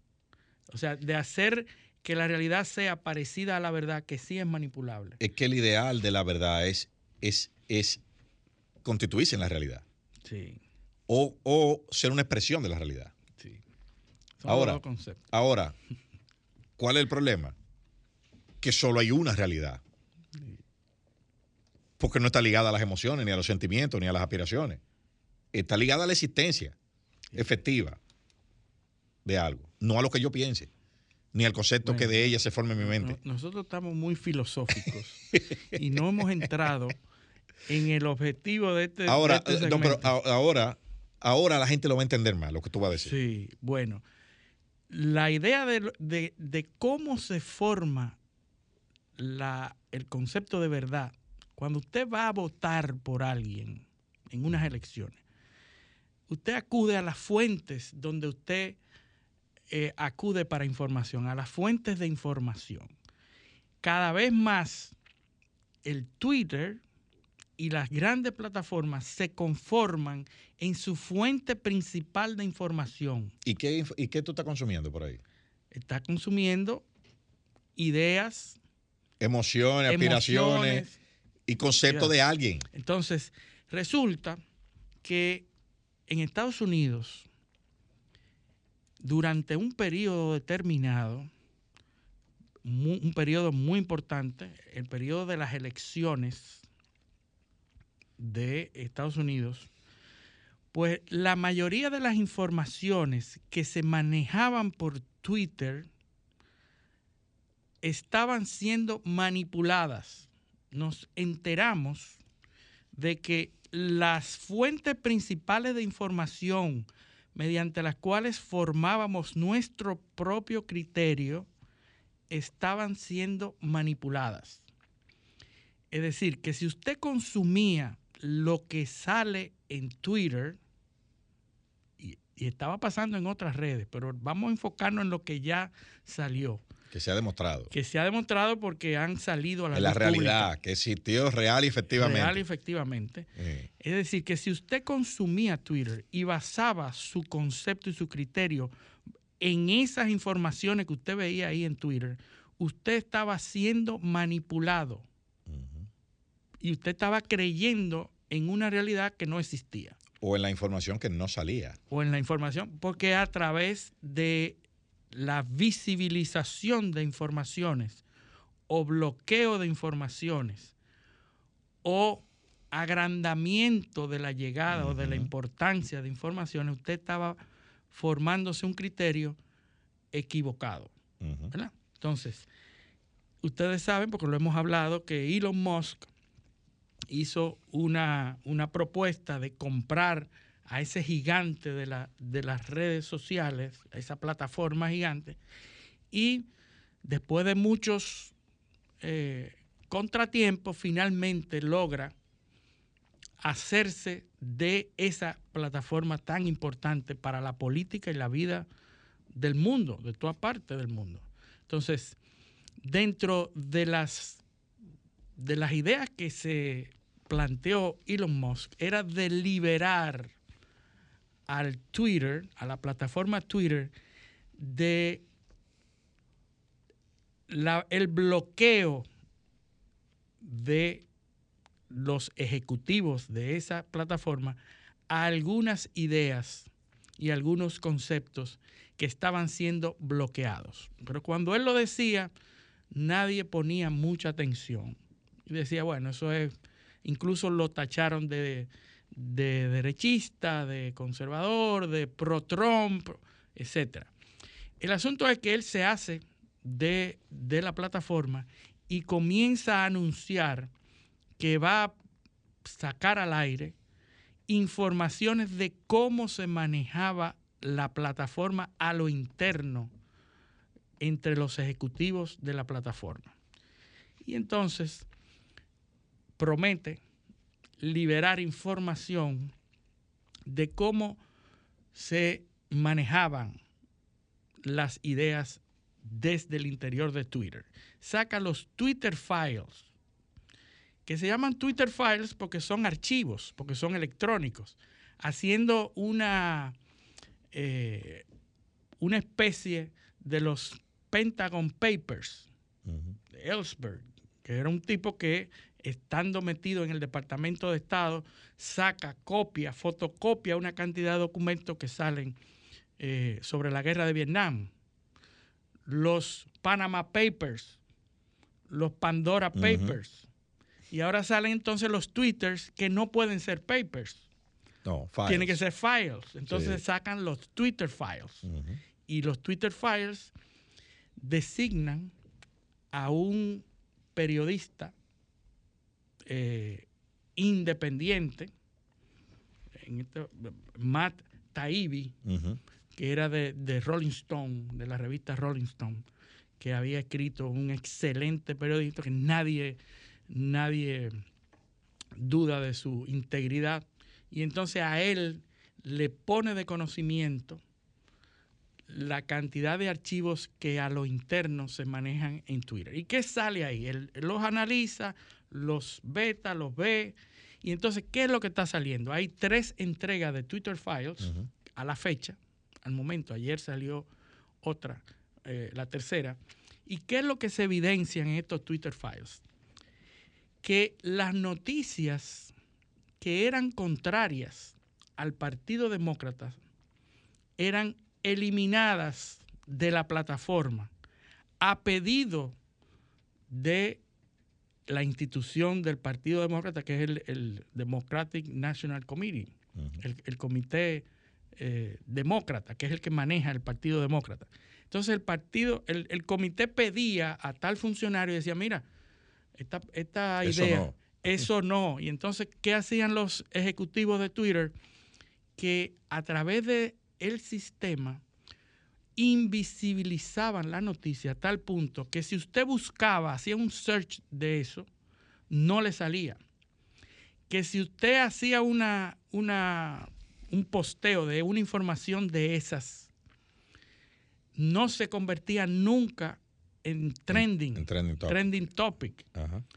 Que si usted decía algo, su cuenta era bloqueada, invisibilizada. Usted ni siquiera se daba cuenta de que no le salía a nadie esa información que usted acaba. Ejemplo de eso eran los las informaciones que salían sobre la laptop de Hunter Biden, el hijo del presidente de los ahí- Estados que fue, Unidos. que fue, que fue la, punta, la punta del iceberg. Por ahí fue que empezó a explotar todo. por ahí fue que comenzó todo, porque antes, de, en los meses antes de las elecciones, salió a la luz pública, y cuando digo salió a la luz pública no es que salió en todas partes, sino que se denunció la aparición de una laptop en poder del FBI en donde se encontraron conversaciones que dañaban mucho la reputación del presidente, el del hoy presidente, en ese momento candidato, Joe Biden, porque eran de su hijo y dentro de las informaciones había muchísimas informaciones de consumo, de cocaína, de prostitutas, etcétera, pero de las más importantes eran conversaciones Que vendía citas. que tenía Joe Bi- eh, el hijo de Joe Biden, Hunter Biden, que llegó a coordinar citas con el vicepresidente en ese momento. Se le acusa de eso. Se le acusa de eso porque él trabajaba en una compañía que vendía gas en Ucrania. Y en esa compañía que vendía gas, de, productora de gas en Ucrania, Gazprom, él era funcionario y le cobraba 200 mil dólares al mes para esa compañía. ¿Y cuál era su función en esa compañía? Conseguir citas con Sí, el sí. vicepresidente de Barack Obama, con Joe. Biden, que era quien casualmente manejaba las relaciones de Ucrania. Claro, que manejaba la CIA, la. CIA, que fue que manejó la revolución del Maidán. Todo Eh, eso. Entonces, para- imagínense la importancia de una compañía ucraniana de tener a un hijo del vicepresidente que maneja esos, esos temas y que el hijo en una laptop se evidencie que estaba consiguiendo citas con su papá, Buscándosela. buscándoselas. Y para eso recibía 200 mil dólares mensuales. Y su papá lo sabía. Y su papá lo sabía porque llegó a contestar que se iban a ver, que sí. Ajá. Entonces, esa laptop en poder del FBI y con ese material ahí hubiese sido devastador para la candidatura de Joe Biden a la presidencia. Pero ese tema se invisibilizó. Ninguno de los medios tradicionales se hizo eco de esa información. Nadie supo de esa información. El Twitter, que era una plataforma ideo- ideal para Claro. que eso saliera a la luz, no le salió a nadie o a muy pocos. Nunca se hizo trending topic. Nunca se dio a conocer, nunca salió en la search, en, la- en las búsquedas. Entonces, hoy salen todos esos Twitter files donde se evidencian cómo los ejecutivos de Twitter manejaban esa información y lo que se decían uno a otro. ¿Qué tú crees? ¿Y esto? No, tú no puedes decir eso. ¿Y qué vamos a decir? ¿Cómo lo hacemos? Bueno, di que fue por, eh, por expertos que te, que te aconsejaron de que eso era irreal. Pero ¿cuál es experto? ¿A quién lo pongo?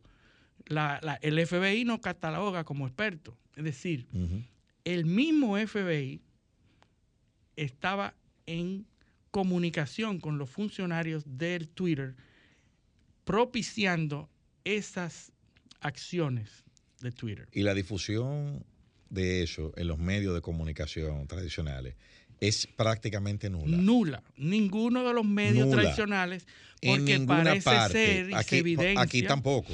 No, no, en ninguna Aquí parte. nadie- yo no he visto a nadie comentando eso en ningún sitio. Nosotros hablábamos de, lo, de, lo- de la laptop de Hunter Biden porque llegamos a ver, pero eso nunca se hizo. No, pero a mí me sorprende, me sorprende sobremanera que en la prensa local, que tiene buenos analistas, y donde aquí se comenta todo, aquí en este, eh, en- eh, o sea, aquí no- nadie ha comentado eso. Yo no he Sí, visto tampoco nada. Ayer salió una información Ah. en Diario Libre Ah, bueno. sobre los Twitter files y hablaban de la Ajá. laptop de Hunter Biden por ayer, primera vez. Ayer, pero tú sabes Pero eso cuánto fue tiempo. en el 10, en el 20. ¿Tú sabes cuánto tiempo? ¿Y cuánto tiempo tiene eh, eso, eh, los Twitter files sonando? ¿Tiene, eso tiene más de una semana. Sí, sí. Porque la primera reacción de los medios tradicionales en Estados Unidos a los Twitter files fue de desconsideración, de Ujú. Demeritarlo. desmerita- desmeritar esas publicaciones. Nadie se hizo eco de ese viernes cuando Elon Musk dijo, en horas publicaremos los Twitter Files. Nadie se hizo eco. Es casi 10 días después cuando los medios necesariamente tienen que admitir que tienen que cubrir eso. Y eso que muchos de los medios tradicionales están cubriendo la noticia diciendo que ahí no se dijo nada.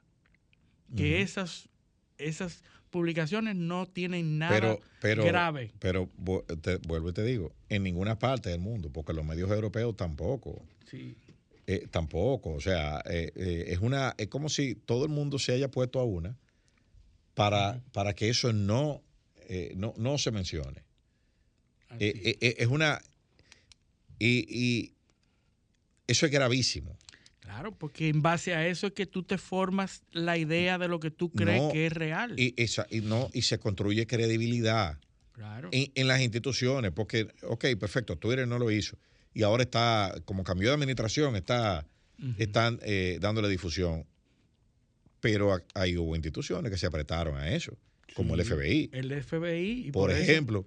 Sí, sí, y hay gente que están renunciando por, esa, por esas publicaciones y no se está cubriendo. También James Exacto. Baker acaba de renunciar a asesor eh, Y- de, de la Casa Blanca y no se está Y gente que ganó elecciones con eso, y, exactamente. o- y a otros que le arrebataron triunfos con eso. ¿Ustedes se imaginan el impacto de que esta noticia hubiese tenido en la victoria de Biden frente a Trump, que fue pírrica prácticamente? Margen. Un, de escaso margen, y que esa información hubiese salido ahí. No el mismo efecto que tuvo en las elecciones 2016, cuando se produjo exactamente lo contrario Exactamente. con los Steele Dossier. El Steele Dossier, que es un, una investigación que se le hizo a Donald Trump por supuestos eh, relaciones en Rusia y supuestas acciones inmorales No, y, y cuando, de Donald y Trump cuando en Rusia. Y, y James Comey, el, el- el- el que era director Sí, sí. del FBI, tuvo que decir que él no investigó todos los correos de Hillary Clinton. También, ¿Entiendes? es decir, fíjense cómo lo contrario ocurrió en el Ujú. 2016 y no pudo detener la avalancha que finalmente dio a Donald Trump como vencedor de las elecciones del 2016. No se pudo, a pesar de De que, esos se, de que se conspiró. de que se conspiró para eso. Pero se convirtió. Ahora, en el 2020 sí se logró. Sí se logró porque se dejó pasar noticias en contra de Trump, como lo demuestran los Twitter Files, pero se bloqueó noticias que podrían favorecer a Donald Trump en los Twitter Files. Y eso es, una, es, una, es un acto eh, que es muy re- revelador en cómo se manipula la, la población y las masas a través de las grandes plataformas. Pero cada vez, cada, cada vez más, es más difícil porque a medida que este tipo de prácticas se van exponiendo, se va haciendo más difícil el, el- el- el- el tema. Pero bueno, tenemos que irnos a, a- a- a otra pausa y vamos a, a- a conectar, a conectar eso que está sucediendo ahí, que hemos descrito, con Perú, con, con, eh, con la gobernabilidad, cómo eso afecta a la gobernabilidad. Pero eso lo vamos a hacer cuando volvamos de la pausa. Esto es paneo semanal, no le cambien. Paneo, paneo, paneo. Continuamos en paneo semanal por Sol 106.5 FM y también en YouTube, en nuestro canal Paneo Semanal, el canal de Sol 106.5. Dale, Luis, entonces. ¿por Bueno, ¿dónde estábamos? eh, eh, cerrando Perú. un poco, vamos a hablar de Perú, pero eh, el peligro del tema anterior con respecto a la manipulación es que se llegue a utilizar de manera corporativa o gubernamental para incidir en lo que tú quieres que haga la población. No, pero, ¿Y tú crees que eso no se, no se usa? Eso se usa, Pero, pero, mira, pero mira Bukele, así es. Bukele lo está mira utilizando. Bukele en El Salvador. Eh, duró poco Pedro Castillo. Digo, duró mucho, quería decir, porque eh, cuando lo vimos Duró. ascender a la presidencia, Luis duró poco porque él estaba supuesto a durar cuatro años. bueno, es que, es él, que lo mucha gente... él lo eligieron para cuatro años. es que mucha gente al ver al ver quién era el personaje que mucha gente no lo vio antes nosotros sí lo dijimos Sí lo vieron. ¿Tú sabes qué es lo que pasa? Es que votaron en contra. votaron en En contra, contra de. recuerda Voto que, anti. que Pedro Castillo avanzó desde la primera vuelta con 18% de la población eso es mínimo ¿Tú 9 te millones, recuerdas- tú recuerdas- 9 millones de, de- de- de votos y ¿Tú recuerdas, tú de recuerdas votantes en Perú el voto de cu- cualquiera menos, menos, cualquiera menos? sí. Eh, mira el cualquiera ahí donde está. Este ganó la primera vuelta con 18%. Eso es pírrico. Ahora, tuvo la suerte Gabriel Boric. que la segunda más votada fue Kiko Fujimori. Ujú. Y esa era, tenía muchísimas personas en contra. El voto anti. El voto anti, porque ella representaba lo malo de Fujimori. Las emociones, Y lo malo de, de, de ¿cómo se llama? De, de Montesino, de Vladimir Montesino, Montesino. de Vladimir Montesino. Y entonces la gente le fue en contra. No obstante, ganaron por 40 mil votos. En una, eh, donde, en una votó- segunda vuelta. donde votaron 18 millones de personas. Sí, sí, Ganaron por 18. 40 mil votos. Sí, así es. Y la, la idea es, gana con, esa, con ese margen tan pequeño. ¿Tú sabes cuántos ministros llevaba cambiados Pedro Castillo? Pues eso era semanal, yo creo. Que 78 ministros. En- o sea, él había cambiado 78 ministros en el, desde, desde que tomó la presidencia. En un año y pico. sí, no, él, él tiene casi, era casi dos años. Ajá, bueno, dos años. Casi dos años, eran 500 y pico de días lo que tenía. Ujú. Entonces, 78 ministros. Él rotaba de gobierno casi semanal. Entonces, él se enfrentó a un Congreso que emitió tres proyectos en- a favor de, de quitarlo. El primer proyecto de vacancia presidencial, que es el, el término que la Constitución le da al, al- al Congreso, de poder ponerse todos de acuerdo para eliminar al o para derrocar al presidente o quitarlo de su puesto Para detutanarlo. de tutanarlo por incapacidad moral. Oye, qué amplio ese término. Incapacidad moral. Trampa de lenguaje. Una trampa del lenguaje de nuevo. Y tú puedes, Eso, como virtualmente, Congreso, eso virtualmente quiere decir yo te quito, eh, nosotros te quitamos por lo que nos dé la gana. por cualquier cosa. Sí. Y lo intentaron tres veces. sí. Tres veces. él negoció. No pasó. El negocio. no pasó hasta que una persona, un jefe de staff, un, jefe de gabinete del Ministerio de la Vivienda, que era uno de los ministerios donde más problemas tenía de corrupción, un jefe de gabinete declaró en el Congreso que desde ese ministerio se le pagaba a la familia de Pedro Castillo, la esposa, miles de dólares por en contratas y para que no lo, no lo quitara y contratos millonarios para sacar, eh, promocionar al gobierno y buscar adeptos a través de esos dineros. Es decir, esa declaración en el Congreso es la que logra finalmente los 87 votos que se necesitaban para derrocarlo como presidente, para que progresara el, eh, el proyecto de vacancia del presidente. Y él, esa misma mañana, donde ya se tenían los votos, se entera de que ya tiene los votos para derrocarlo y entonces sale con la declaración de que disuelve el Congreso. Es decir, no fue casualidad que él saliera con eso, porque ya estaban los votos para sacarlo. Y tenía incluso tres investigaciones de la Fiscalía por malversación de fondos y corrupción. Así que él se pasó sus 500 y pico de días luchando, Asediado. contra, asediado contra todo eso. Y eh, esos cambios de ministros, no, nadie estaba con él. Eh, a tal punto que No, sale... eh, había ya un, una, un- una- Había un consenso, Había un montaje con la vicepresidenta, o sea, ya, ya estaban. Pero él eh, sale a decir que disuelve el Congreso sin un solo apoyo. Yo no sé si era eh, bruto la- o, o que era con la- torpe o con la banda puesta. Con la banda, pero sin un solo apoyo. O sea, no tenía Sí. ni el apoyo ni la vicepresidenta, Sí. ni de las Fuerzas Armadas, ni de la policía, ni de nadie. Entonces sale de ahí, de, ese, de esa alocución, donde supuestamente disuelve el Congreso y pretende a partir de ahí gobernar por decreto, eliminando las investigaciones, eliminando todo, y eliminando el Senado que ya tiene los votos para derrocarlo. El Congreso, porque es unicameral. Del Congreso, del Congreso, correcto, es una sola Cámara.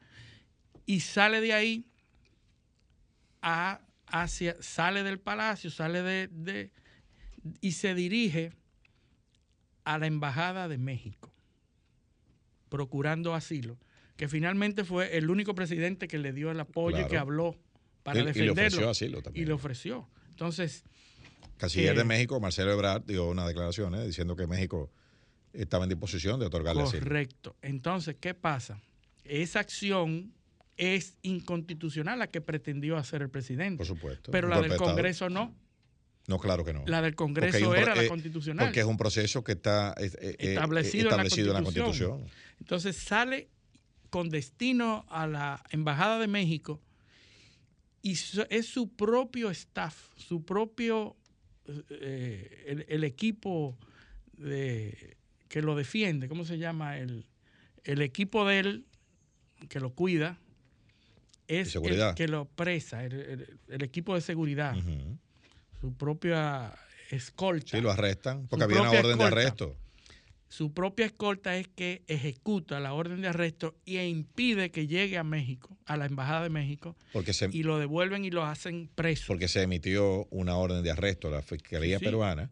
No, inmediatamente después Sí. del discurso de él, sale una orden de arresto que los líderes militares todas acogen y le dan el apoyo al Congreso. Porque previo a eso había salido un comunicado del, del comando de, de- de- de Estado Mayor Conjunto Sí, sí, de que no iba. di- no, diciendo que iban a acatar la- la- las leyes y la constitución. No, no, ni, ni una cosa ni, Ni la una otra. cosa ni la otra. Entonces, después, Porque no fue consultado previamente para hacer ese discurso. después de ese comunicado es que sale la orden de arresto y entonces la acatan. Eso porque eso fue lo que ellos dijeron que iban Sí, a hacer. Nosotros vamos a acatar lo que dice la ley y la constitución. Entonces, eh, ahí es que sale la orden de arresto y entonces lo, lo, lo, lo arrestan. eh, valga Así es. Entonces, apresado Pedro Castillo, sube constitucionalmente a la que le corresponde que suba, que es la vicepresidenta, y se establece entonces ahora lo que va a hacer. Ahora la vicepresidencia di- la vicepresidenta dice que va a ser un gobierno de consenso, donde todos Pidió los una tregua política. Pidió una Eso tregua al Senado. Al. Congreso. Al Congreso, perdón. Al Congreso. Pidió una, una tregua y promete hacer un gobierno de consenso, donde todos los sectores se sientan identificados. Difícil. más inteligente. Vamos a ver qué pasa. Vamos a ver si progresa. Eso es difícil porque es una división Pero- social la que hay ahí. Son seis presidentes, cinco presidentes en seis años Eh, que, que ha tenido Perú, muy lamentable situación, pero volvemos al tema de que cómo la población se ve eh, Manipulada. manipulada, incentivada a votar por esta persona que desde el principio nosotros dijimos no tiene las capacidades, no tiene lo que hace falta, pero la mayoría de la población de todas maneras dice ese es Sí, claro, porque la- son las emociones. las emociones y lo las que emociones, logra hacer. El cualquiera menos. Eh, eh, eh, Pedro Castillo ganó pues, en, en mucha, en gran medida por eso. Se ve igual que yo, porque la mayoría de la población peruana es el, el fenotipo, es ese. Es ese, sí, sí, la, la Entonces, población indígena, porque él eh, se vendió eh, exacto, también eh, por primera vez en su discurso de, de- de- de toma de poder, lo que dijo fue, por primera vez llega un indígena al poder. Bueno, no, Ollanta Humala había llegado, eh, eh, que, que también... Él lo dijo.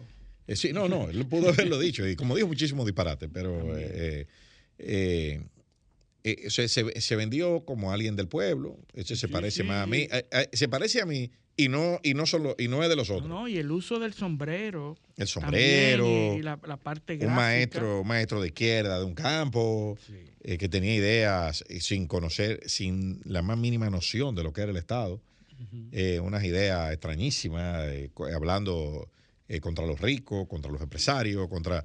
Ese discurso conectó. Eliseo, la democracia como tal.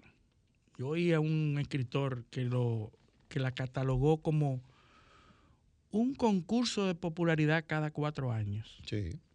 El concurso de popularidad cada cuatro años. Es decir, no capacidades, no, No, no. eh, actitudes, no liderazgo, no. Un concurso de popularidad que da al Bueno, que da como eso- resultado la elección eso- de un líder. Por eso que hay que pasarse cuatro años dando primero Picasso, cortando cinta, anunciando cosas, cambiándole el nombre a las cosas que ya, que ya existían eh, y diciendo que tú, estás, que tú estás haciendo, tú sabes. Por eso es, porque que es un concurso de popularidad, no de capacidad ni de, ni, ni de logros ni realizaciones. Sí, Tú y, te y pasas muchas cuatro veces años es contradictoria porque no son coherentes. No, no, no, no, no, no. Y los temas, fíjate que los temas de profundidad eh, se le da de lado. Sí. O respuestas eh, superficiales. Y, y con eso, con eso hablo del- del- del tema de la cumbre de- de- de- de- del SICA. Sí. Espero que lo que se hable ahí no sea eh, Como su nombre. como su nombre. Y las conclusiones tampoco. Que por cierto es en el Cibao, que es donde se, donde usa esa palabra. En el Eh, Cibao. el SICA, Sí, va a ser difícil para la población decir qué es lo que se está haciendo en, en claro, Santiago. no están ahí en SICA.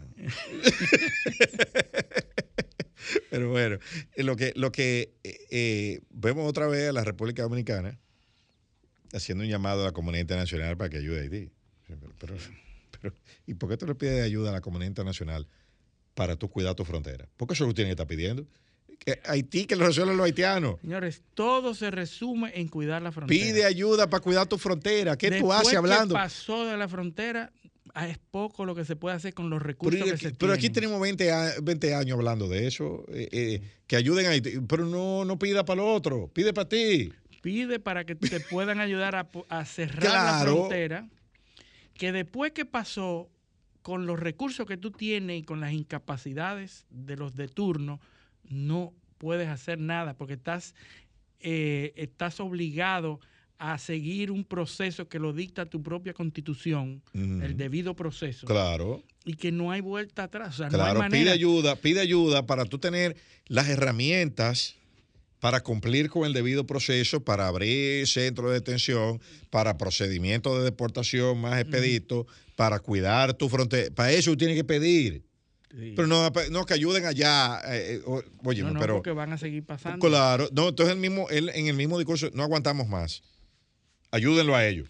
Pues Y no aguantamos más y ayúdenlo a Y ellos. mientras tanto, se están haciendo unas redadas. Qué barbaridad. Se están haciendo muchas redadas que la población dominicana está apoyando y le está gustando y Oh, se sí, están claro. emocionalmente Claro. eh, identificadas con eso, que no son correctas y que no van a traer eh, beneficios Sí. para la República Dominicana, sino que nos van a poner en el medio de nuevo. El- porque es la misma comunidad internacional que te va a sancionar después. Exactamente. Sí. Entonces, eh, en mi casa, yo vivo en Piantini, eh, hicieron una redada hace unos días, donde se llevaron a todo el que le pareció. Que con el negrómetro. El, el negrómetro y el, el, Sí. el frutero, Sí. el que, El que- tiene ahí, 20 años ahí. Todo el conserje que salió, se lo llevaron todo. No, No, y, importa, roban, y se los roban, y se los roban todo. Sin papel. Les roban, no, les roban los celulares, les roban la mercancía, les roban el dinero Sí. cuando lo, cuando lo deportan. ¿eh? Y, y además planifican cuándo es que le van a hacer la redada.